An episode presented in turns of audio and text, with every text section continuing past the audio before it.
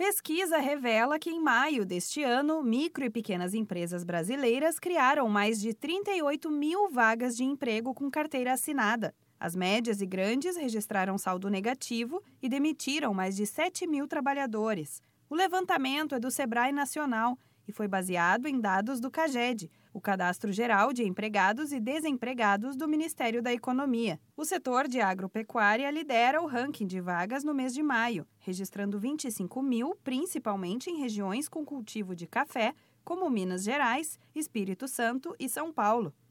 Logo depois aparece o segmento de serviços, com quase 17 mil novas oportunidades de emprego.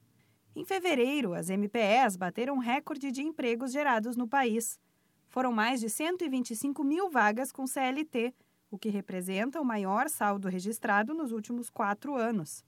Na época, o setor de serviços foi o que mais contribuiu para a geração de empregos. Foram mais de 75 mil vagas, com destaque para os segmentos de ensino e imobiliário. De acordo com o Sebrae, qualquer movimento favorável na economia do país surte efeito positivo primeiro nas micro e pequenas empresas. Uma pessoa que consegue recolocação em uma grande empresa, por exemplo, vai receber o salário e, muito provavelmente, consumir no bairro onde trabalha ou mora, como em mini mercados e salões de beleza.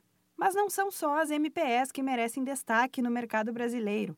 O surgimento de startups no país está crescendo e não é pouco. Ainda mais agora, que está mais do que comprovado que o custo de abrir este tipo de empresa pode ser bem menor do que qualquer outra opção de negócio. Estes modelos de empreendimento têm muito a influência do movimento da economia no país. Hoje, por exemplo, as grandes empresas já enxergam as menores como uma oportunidade de soluções de negócios, proporcionando uma conexão de mercado bem mais agilizada. A tendência é que as MPS e startups sigam dominando o mercado no Brasil.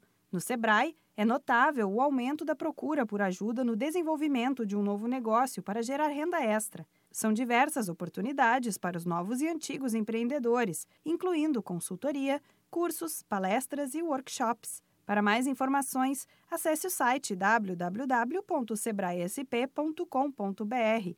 Da Padrinho Conteúdo para a agência Sebrae de Notícias, Renata Kroschel.